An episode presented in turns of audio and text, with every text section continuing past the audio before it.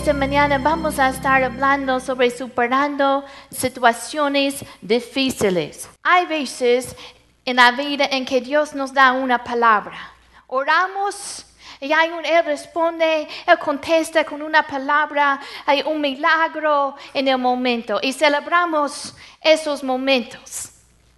Pero hay otros momentos en que en lugar de una palabra, eh, un milagro eh, de en, en un momento, Él nos lleva y nos da una experiencia. Y nos lleva, en lugar de dejarnos evitar la situación difícil, Él nos lleva a través de la situación y nos da una experiencia. Lo vemos en la vida de Job. Recuerda lo que pasó a Job, que perdió sus bienes, perdió sus hijos, su salud, y cayó a sus rodillas y adoró a Dios. Y, clamaba a Dios en la oración, porque toda situación en la vida tenemos que orientarnos en la oración. Cayó a sus rodillas y, adoró a Dios, pero Dios realmente no le dio una respuesta ah, automática. Lo que le dio es una experiencia. Y yo quiero hablarles esta mañana sobre esas veces que Dios no nos da la respuesta inmediata, pero lo que nos da es la experiencia. Y, son esas veces que si, hubiéramos escogido la verdad ah, entre, entre una respuesta inmediata o, o someternos al proceso de Dios, la verdad es que hubiéramos escogido evitar la prueba, ¿verdad? ¿Cuántos de nosotros podemos decir, ay, qué bueno estoy pasando por la prueba? Pero mira qué dice aquí en Santiago. Dice, hermanos, tened por sumo gozo cuando os halléis en diversas pruebas otra la nueva versión internacional dice, hermanos míos, considérense muy dichosos cuando tengan que enfrentarse con diversas pruebas. ¿Cuántos de nosotros nos consideremos dichosos cuando pasamos por la prueba? Yo les voy a dar unas claves que nos pueden ayudar a superar esas situaciones difíciles, esas situaciones que no esperamos, son inesperados. Muchas veces um, son cosas que, ni siquiera hubiéramos imaginado. Es, de, un, de repente una llamada de teléfono y de repente cambia toda tu vida. Es algo que pasa y no lo esperaste, no lo pediste, no lo deseaste. Y si hubieras tenido la opción, la verdad es que lo hubieras evitado. Pero dice aquí, hermanos, considérense muy dichosos cuando tengan que enfrentarse con diversas pruebas. Antes de, que nació Judah, yo era una maestra de la primaria. Y, yo daba pruebas, exámenes. Y cuando yo decía, eh, clase van a tener una prueba, yo no lo hacía porque yo tenía un mal humor ese día, porque quería hacerles la vida difícil, aunque yo estaba a veces tentada. La verdad es que lo hacía porque yo sabía que esa prueba iba a ayudarles a ser mejores alumnos. Iban a, iban a esforzarse sin la prueba, sin el examen. La verdad es que quizá algunos no hubieran sido tan fuertes en el estudio, ¿verdad? Aunque a ellos no les gustó, les ayudó a madurar. Así es en nuestras vidas, no nos gustan las pruebas, pero nos ayudan a formar, Dios está formando carácter en nosotros.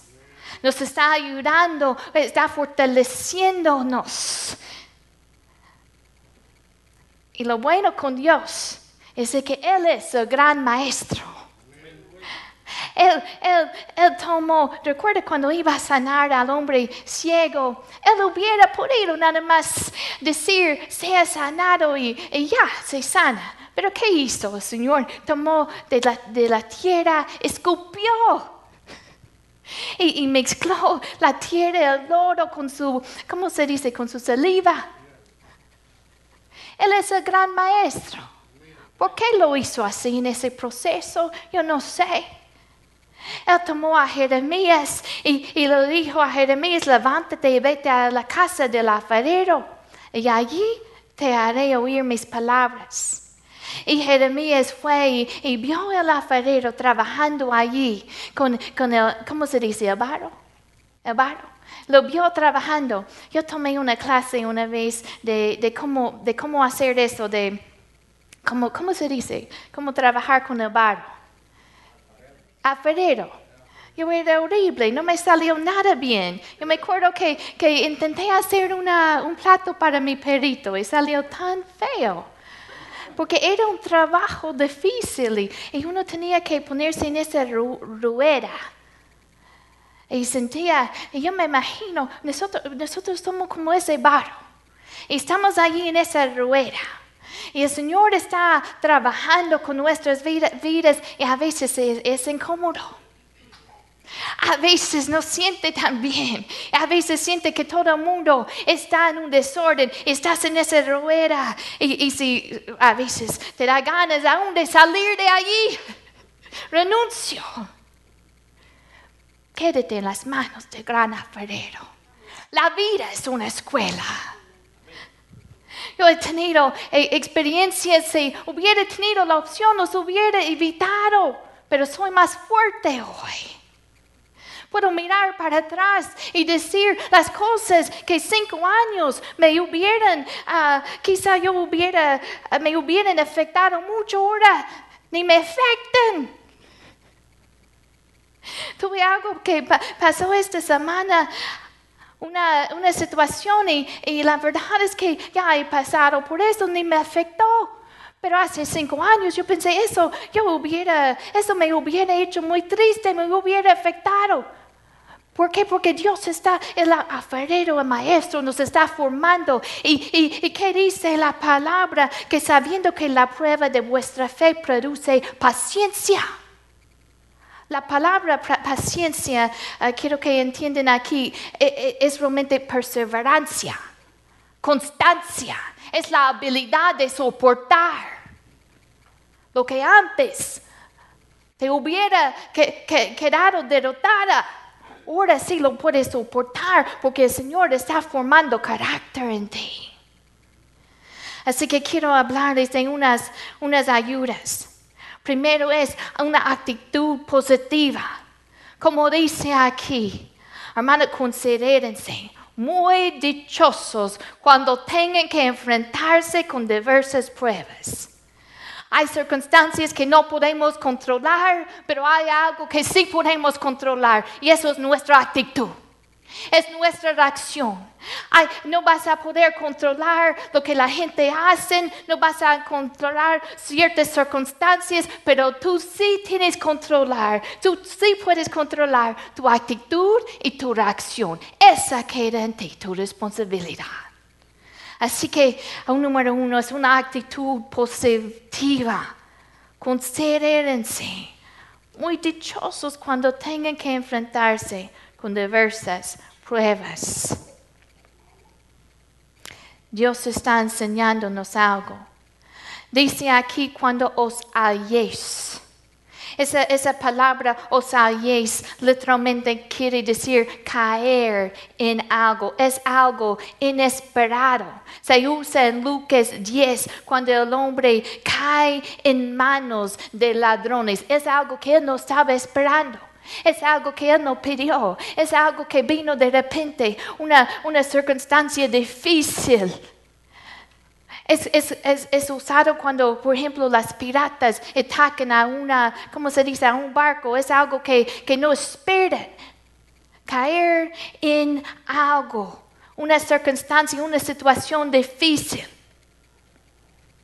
Y, no podemos cambiar eso, pero, pero la actitud es, la actitud buena es que nosotros es la habilidad de ver esa adversidad como una oportunidad que nosotros podemos ver esa, esa circunstancia difícil como una oportunidad de crecer en el Señor.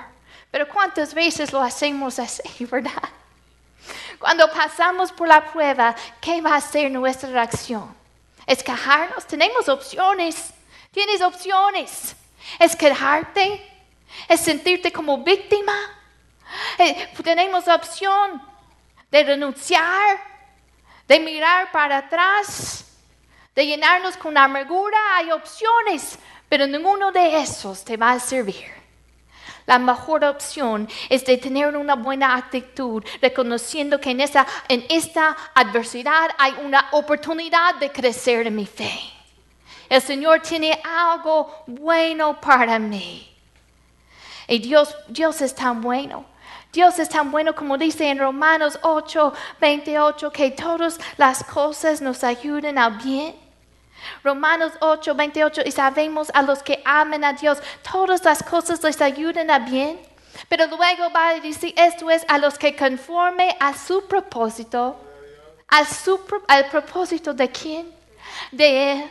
A su propósito son llamados porque a los que antes conoció también los predestinó para que fuesen hechos conformes a la imagen de su Hijo, para que Él sea el primogénito entre muchos hermanos.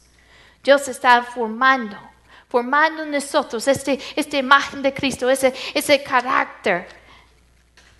Y Dios es tan bueno, tan bueno, solamente Él puede tomar una situación, una circunstancia tan feo, tan desagradable y sacar algo bueno y bello de allí.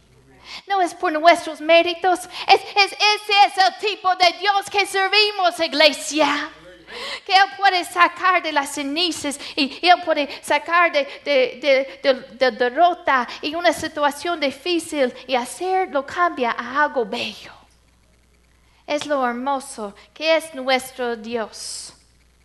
Así que una actitud, una actitud, ¿cómo más podemos superar estas situaciones, estas circunstancias difíciles, es enfrentarlos con propósito, viendo el propósito de Dios. Mira en versículo 3 dice, sabiendo que la prueba de vuestra fe produce paciencia. Así que nosotros no no estamos, el gozo no es en la prueba, el gozo es en, en el resultado lo que esto va a producir en mí. Sería, no sería normal si yo digo, ay hermana, estoy tan contenta, no puedo pagar mis biles, no tengo dinero. Eso no es normal, ¿verdad? Tú le dices, ay, está loca. Pero el gozo es en que tú puedes ver más allá de la prueba y puedes ver lo que está produciendo en ti y puedes ver el resultado y puedes ver la obra del Señor en medio de eso y puedes ver que Dios es bueno y de esta mala circunstancia Dios es tan bueno que Él va a sacar algo bueno de esto. Es la bondad de Dios, paciencia, es, es perseverancia, constancia. Un diccionario dice, lo, define como fortaleza perseverante o continuación. Lo que te hubiera destruido hace cinco años ahora parece como algo insignificante, porque ahora Dios te ha, estado formando ese carácter, te ha estado cambiando. Hace años en Arizona, quizás escucharon ellos, eh, los, científicos decidieron hacer un ambiente artificial. Y como una burbuja, ellos hicieron ah, un desierto, una, una, ¿cómo se dice? Un bosque. Y intentaron imitar la clima y hicieron ese ambiente artificial. Pero se dieron cuenta que los árboles en ese ambiente no crecieron muy fuertes, porque algo que no podían imitar bien e-, era el viento. No podían imitar bien y, hacer que el viento ah, fuera como una realidad en ese, en ese burbuja, ese ambiente artificial. Así que los, los árboles allí crecieron, pero no muy fuertes, y algunos de ellos empezaron a poco a poco a caerse. La misma pasa en nuestras vidas. No nos gusta la tormenta, no nos gusta. Pero sin eso, sin eso, eh, eh, ¿qué tan débiles? Cuando uno realmente es en una circunstancia difícil, uno puede ver qué realmente hay adentro. Es, es, es fácil ser amable cuando todos son amables contigo, ¿verdad? Es, es fácil servir al Señor cuando todos te dicen, ay, buen trabajo y todos te alaben. Pero con- cuando son ingratos, es fácil amar cuando te amen. Pero cuando te traten mal, allí uno ve, y, y alguien dijo que la personalidad cristiana está escondido dentro de nosotros, es invisible. Y escuché a alguien compararlo como, como, una, como un mesero que lleva una charola arriba de su cabeza y hay una sopa y, y así que alguien topa, alguien, así se dice topa, topa con ese mesero y se cae, se derrame un poco de lo que hay adentro. Uno realmente no puede ver lo que hay adentro. Así pasa en nuestras vidas hasta que llegamos a esa si- situación difícil. Allí, ¿qué va a salir de usted? ¿Va a salir el amor, la gracia? ¿O va a salir del enojo, la amargura? Allí se muestra si estamos llenos del fruto del Espíritu, ¿verdad? ¿Qué va a salir cuando, cuando, de- qué va a derramar dentro de ti cuando estás en esa situación difícil? Cuando alguien choca, cuando su, su personalidad choca contigo, cuando te cae mal, cuando te trata mal. Es fácil levantar las manos y adorar a Dios y celebrar esas victorias. Pero cuando Dios guarda silencio, cuando ores y no ves la respuesta inmediatamente, allí, hermanos, es la prueba. Y cada prueba tú tienes una, una, hay la posibilidad de pasar la prueba o reprobarlo. Pero Dios tiene la opción, si lo pruebas, lo puedes tomar otra vez. Pero yo le digo al Señor, yo quiero aprender todo lo que tú tienes para mí en esta circunstancia, porque yo no quiero pasar por esto otra vez. Enséñame todo. Yo me someto a este proceso, porque a veces que, que he orado y no recibí la respuesta inmediatamente, y yo vi, "Ah, eso va a ser un proceso, uno de esos procesos. Bueno, aquí estoy, Señor. Yo me someto al proceso, enséñame todo lo que tienes, porque no quiero reprobarlo. Y no quiero pasar por esto otra vez. Tú eres el gran maestro. Hay peligros en el camino. Nos ponemos, eh, dice, dice, dice Santiago, mas tenga la paciencia su obra completa. Y hay peligros en que cuando hay una situación difícil a veces, si no tenemos cuidado, podemos quedarnos estancados allí. Y me acuerdo de la historia de Agar en Génesis 16. Ella estaba en una situación difícil en la casa. Recuerden la historia que, que la esposa de Abraham, no tenía, es en Génesis 16, si lo quieren leer luego. La, la esposa de Abraham no tenía hijos. Así que a Sara tiene la, la idea, yo tengo esta esclava, y Abraham, yo quiero que tengas relaciones con ella para que yo pueda tener un, hijo. Y, Abraham aceptó lo la idea de Sara. Y, y él se acostó con ella y tuvo, e- ella tuvo un hijo. Pero cuando, cuando Agar se dio cuenta que estaba embarazada, la palabra dice que empezó a mirar con desprecio a su dueña. Y allí empezaron los problemas en la casa. Entre dos mujeres y, entre, eh, eh, entre ah, el conflicto, la tensión. ¿Cuántos de ustedes han estado en una, en una, en una situación en que sienten esa tensión, ese conflicto? Y allí estaba Abraham en el medio de ellos. Y Sara le dijo a Abraham, tú tienes la culpa. Y así que Abraham pues no sabía, yo me imagino que no sabía qué decir, qué hacer. Así que dijo a ella, haz, haz lo que quieres, haz con ella, haz con ella, haz con Agar. Qué bien que te parece. Y Sara empezó a maltratar a Agar. Y dice la palabra que Agar huyó huyó al desierto. Y allí en el desierto, junto a un pozo, el, el ángel del Señor encuentra a, Agar y le dice a Agar, ¿de dónde vienes y a dónde vas? Agar ya ese, estaba en medio de ese conflicto, en medio de esa situación difícil, ya por años, ya me cansé, ya renuncio, me voy de aquí. Y el Señor, ángel del Señor le dice, ¿de dónde vienes y a dónde vas? Y ella sabía de dónde venía. Yo vengo de conflicto, yo vengo de problemas, he sido maltratado, he sido rechazado, yo sé de dónde vengo, pero a dónde voy no tengo eso seguro. El Señor le dijo a ella, vuelve a ella y sométete a su autoridad. El Señor no le sacó inmediatamente de esa situación difícil. Ella, ella tuvo que mantenerse años después años y años después, después de que Isaac nació, entonces ella pudo, el Señor le permitió irse de esa situación.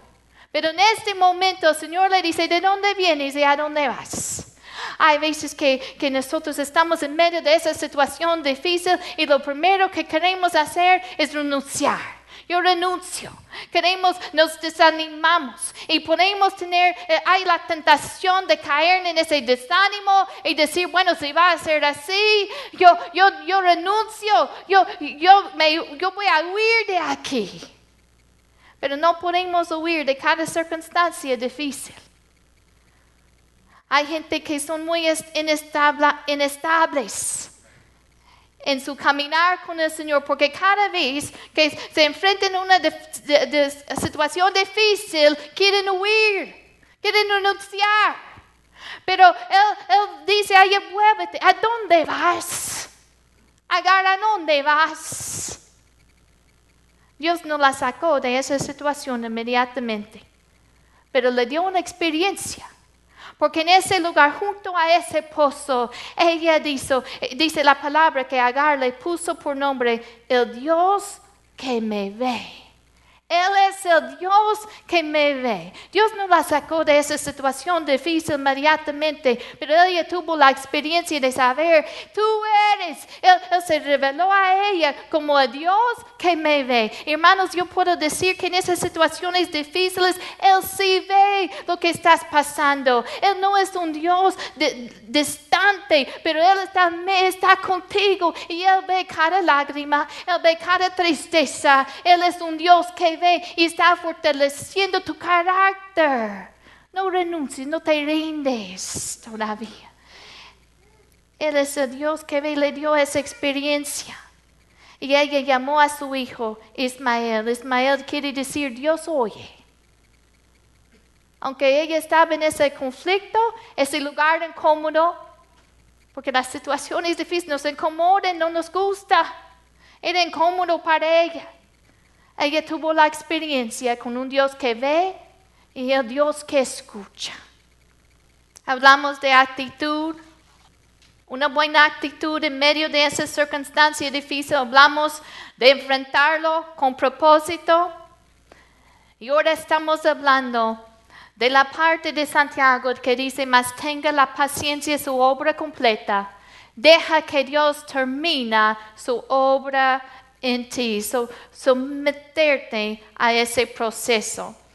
Salmo 84, vamos a leer versículo 5. Uh, dice, bienaventurado el hombre que tiene en ti sus fuerzas, en cuyo corazón están tus caminos.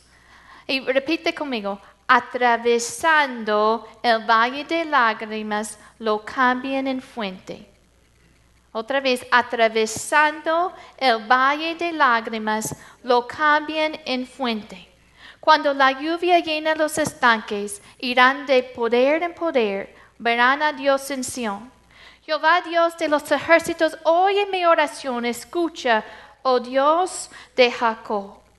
Este, este salmo es uno de los que llaman cánticos graduales. Y lo que es, es un salmo que cantaban mientras los peregrinos subían a la ciudad de Jerusalén y mientras subían al templo, tuvieron que pasar por ciertos lugares. Y mientras iban caminando, iban cantando y iban celebrando. Pero antes de llegar a Jerusalén, tenían que pasar por una valle. Y ese valle era una- un lugar árido, ¿así se dice? Árido. Era un lugar árido, un lugar con eh, un camino difícil. Un, un lugar de espinos, de arbustos. Y ellos antes de llegar al templo, antes de llegar a, a- a ese lugar de, de- de bendición, del lugar que iban a celebrar, tuvieron que pasar por lo que llamaban el valle de vaca. Y no es, no es, no es valle de... um, es, es B de burrito, ese B. Valle de vaca, B de burrito. Pero dice aquí, atravesando el valle de lágrimas. Yo he escuchado gente decir, pues yo sé que como cristianos debemos, no debemos estar tristes. Hermanos, la Biblia habla de las lágrimas. Dios, que Dios cuenta cada uno de nuestras lágrimas, que Él los, Él los tiene. Jesús lloró. Pablo, Pablo hablaba de su ministerio que lo hacía con muchas lágrimas. Ah, ah, el profeta Jeremías, bien, bien, ¿cómo se dice? ¿Cómo dicen ustedes? Llorón, llorón, lloraba mucho el profeta, el profeta Jeremías. Así que nosotros vamos a pasar por momentos en, que, que caen las lágrimas, momentos de dolor, y no lo podemos evitar. Pero mira lo que, lo que dice aquí, atravesando el valle de lágrimas. No me voy a quedar allí. Yo voy de paso a través de, este valle, pero delante viene la victoria. Yo no me voy a estancar aquí en, esta- en estas lágrimas, porque es un peligro en el camino. Si no tenemos cuidado cuando pasamos por esas circunstancias difíciles, si no tenemos cuidado, podemos quedarnos estancados allí. En depresión, en que no queremos levantarnos, pero Dios le dijo a, Agar, "Eh, tú tienes que regresar, regresa. En otras palabras, levántate de aquí, sigue caminando. Vas a pasar por esos momentos de dolor, pero atravesando, esto no va a durar para siempre. Atravesando la valle de lágrimas.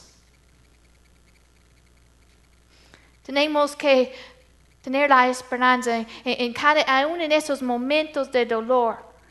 Hay la esperanza que Cristo nos dio. Hay gente como cristianos, a veces queremos pretender que no tenemos esos momentos de dolor. Escuché la historia de, de un, un varón y iba, eh, iba viajando y tenía su perrito en su camioneta, tenía su perro y tenía un caballo que él iba a vender. Es una historia triste, tuvieron un accidente, eh, no, murió, pero estaba herido el caballo, el perro, todos bien lastimados. Pero había una policía allí cerca y la policía vino. La policía vio el caballo primero y que estaba bien lastimado y la policía por misericordia sacó su pistola y mató al caballo. Luego viene al perro y como estaba bien lastimado, um, en misericordia sacó su pistola y lo mató. Y luego viene al hombre y le pregunta al hombre, pues, ¿tienes dolor? Y el hombre dice, nunca he sentido mejor en toda mi vi- vida. A veces como cristianos tenemos la costumbre de pretender, ¿verdad? Que, que, todo, que no experimentamos el dolor. Pero vamos a pasar por esos momentos de dolor. No los podemos a veces evitar, a veces caen lágrimas aún en caras cristianas. Pero atravesando, atravesando ese valle. Y mire que dice aquí, lo cambian en fuente.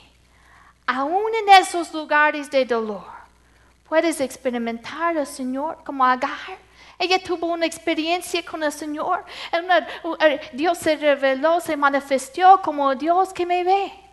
Y yo puedo decir en mi vida, ah, en momentos de dolor, Dios se ha manifestado su presencia de una manera tan especial.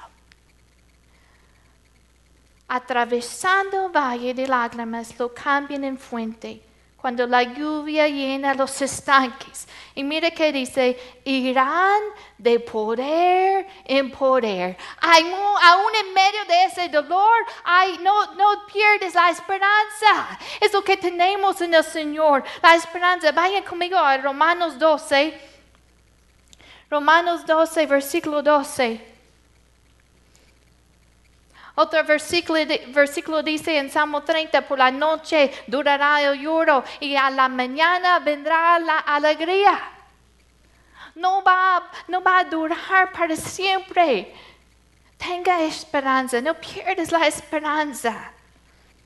Si estás pasando por ese momento de dolor, o quizá no estás ahora, pero eh, vivimos en un mundo caído. Y, quién sabe lo que tiene mañana. Pero podemos tener siempre esperanza en el Señor. Romanos 12, Pablo da varios consejos, este capítulo llenos de consejos. Um, pero versículo 12, y mientras yo preparaba esto, este versículo venía vez tras vez en mi mente para compartir con ustedes.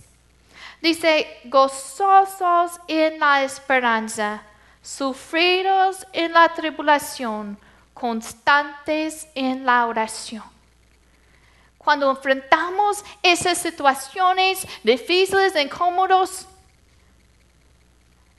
que tengamos siempre ese, ese gozo en la esperanza de que hay un futuro. Esto no va a durar para siempre. Como, como el, el, peregrino que iba en camino, pasó por ese valle, pero tenía su destino adelante. Dice, gozosos en la esperanza. No te quedes estancado en desánimo, depresión. A veces nos quedamos estancados en amargura, falta de perdón. No te quedes estancado allí, en esa situación dolorosa, esa situación que te duele. No te quedes allí, pero siempre gozoso en esperanza de lo que el Señor va a hacer en tu vida. La prueba va a producir paciencia si te sometes al proceso. Gozosos en la esperanza, sufridos en la tribulación. otra, otra versión dice que soporten con valor los sufrimientos.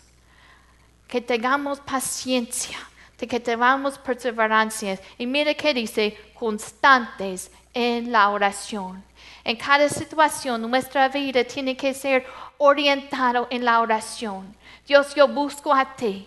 Como ese, has, visto a un niño con, con, su, con su papá y si está en una situación, un ambiente en que no siente seguro, ¿Qué es lo que hace? Botea la mirada y, y, mira a su papá o su mamá.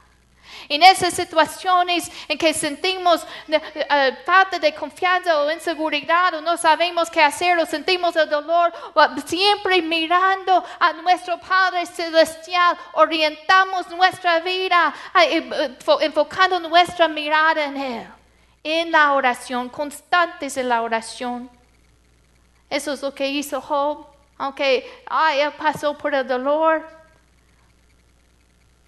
pero en la oración, constantes en la oración.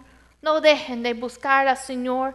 No te rindes, no, digas, yo renuncio. Pero sigue caminando.